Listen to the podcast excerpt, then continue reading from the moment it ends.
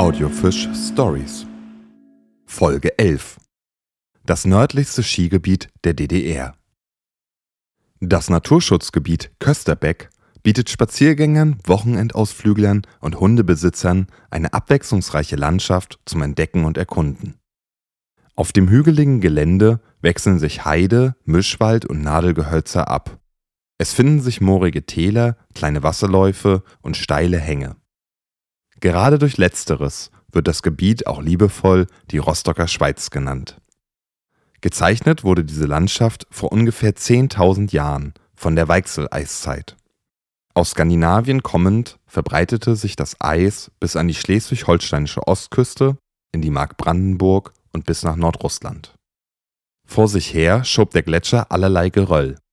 Als die Ausdehnung durch einen Temperaturwechsel zum Stillstand kam und langsam der Rückgang des Eises einsetzte, blieb das Geröll als Hügel oder Wall liegen.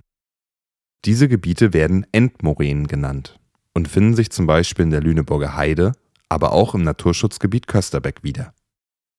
Ende der 1930er Jahre wurde die Rostocker Schweiz als Wintersportgebiet entdeckt. Durch die Kriegsvorbereitungen wurden die Produktionsstätten der Ernst Heinkel Flugzeugwerke AG in Rostock deutlich vergrößert.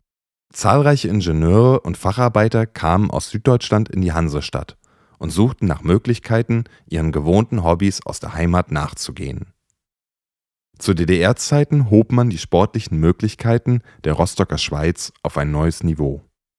1970 beantragte das Institut für Schiffbau Rostock beim Bauamt des Kreises eine Genehmigung für die Errichtung einer Skischleppe und einer Schutzhütte rund um den Freundschaftsberg.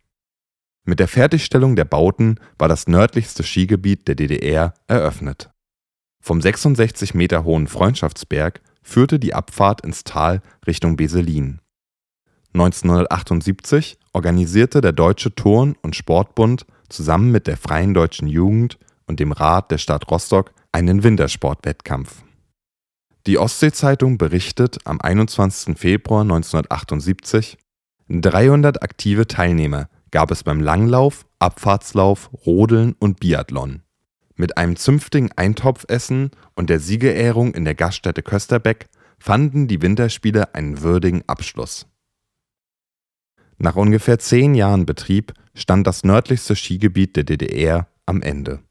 Der Lift war durch mangelhafte Wartung unbrauchbar geworden und milde Winter hatten die Erinnerung an das Wintersportvergnügen verblasst.